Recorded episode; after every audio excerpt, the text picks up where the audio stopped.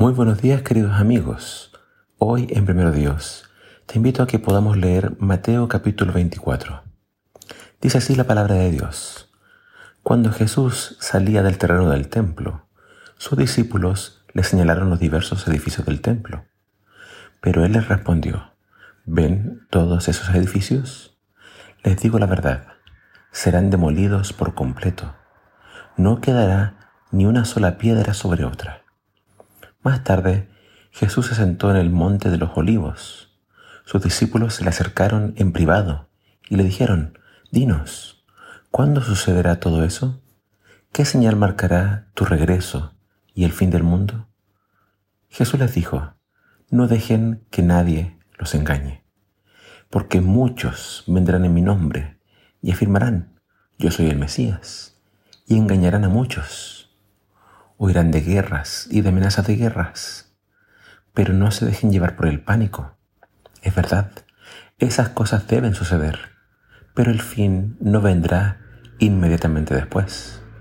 Una nación entrará en guerra con otra y un reino contra otro reino. Habrá hambres y terremotos en muchas partes del mundo. Sin embargo, todo eso es solo el comienzo de los dolores del parto. Luego vendrán más. Entonces los arrestarán, los perseguirán y los matarán. En todo el mundo los odiarán por ser mis seguidores. Muchos se apartarán de mí, se traicionarán unos a otros y se odiarán. Aparecerán muchos falsos profetas y engañarán a mucha gente. Abundará el pecado por todas partes y el amor de muchos se enfriará. Pero el que se mantenga firme hasta el fin, será salvo. Y se predicará la buena noticia acerca del reino por todo el mundo, de manera que todas las naciones la oirán, y entonces vendrá el fin. Inmediatamente después de la angustia de esos días, el sol se oscurecerá, la luna no dará su luz, las estrellas caerán del cielo, y los poderes de los cielos serán sacudidos. Y entonces, por fin, aparecerá en los cielos la señal de que el Hijo del Hombre viene, y habrá un profundo lamento entre todos los pueblos de la tierra. Verán al Hijo del Hombre venir en las nubes del cielo con poder y gran gloria.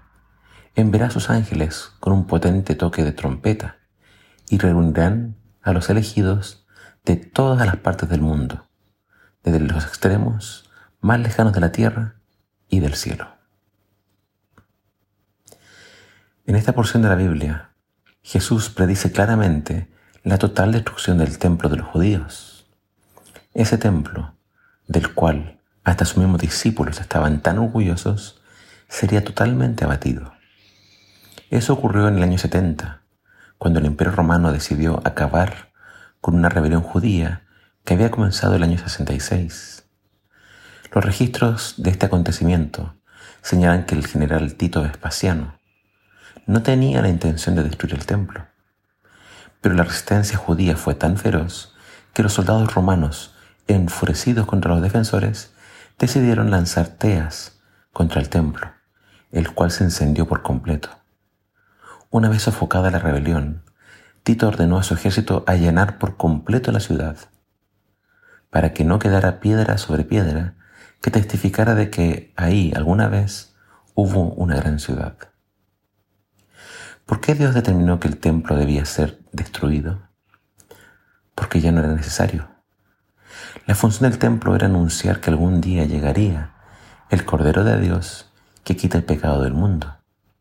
Cuando Jesús, el Cordero, llegó, murió para salvarnos, resucitó al tercer día y después ascendió a los cielos y entró al verdadero templo, al celestial, donde ahora Él intercede por todos aquellos que creen en Él. Si la predicción de Jesús se cumplió tan cabalmente con respecto a la destrucción del templo, ¿qué nos hace pensar que el resto no se cumplirá? Han surgido infinidad de falsos mesías. ¿Cuántos no se han aparecido declarando ser el Cristo? ¿Cuántas guerras no han habido? Terremotos, hambre, persecución contra la iglesia. Todo se ha cumplido. ¿Qué falta? Según lo que leímos recién, falta que el Evangelio, sea predicado en todo el mundo. Aún queda una gran porción del mundo que no ha escuchado acerca de Jesús. Pero lo cierto es que el día y la hora nadie lo sabe. Es decir, eso que falta puede cumplirse rápidamente y cuando muchos menos lo esperen, Jesús aparecerá en las nubes de los cielos. Y cuando eso ocurra, ocurra, dice acá, muchos harán lamentación. Se lamentarán porque por fin se darán cuenta de que lo que tanto se les predicó era verdad. Nunca creyeron, nunca se arrepintieron y ahora se lamentan. Querido amigo, no dejes que tu corazón se enfríe. No dejes de creer. Persevera hasta el fin. Mantente firme. No descuides tu salvación. Confía y aférrate a Jesús. Él viene pronto. Que el Señor te bendiga.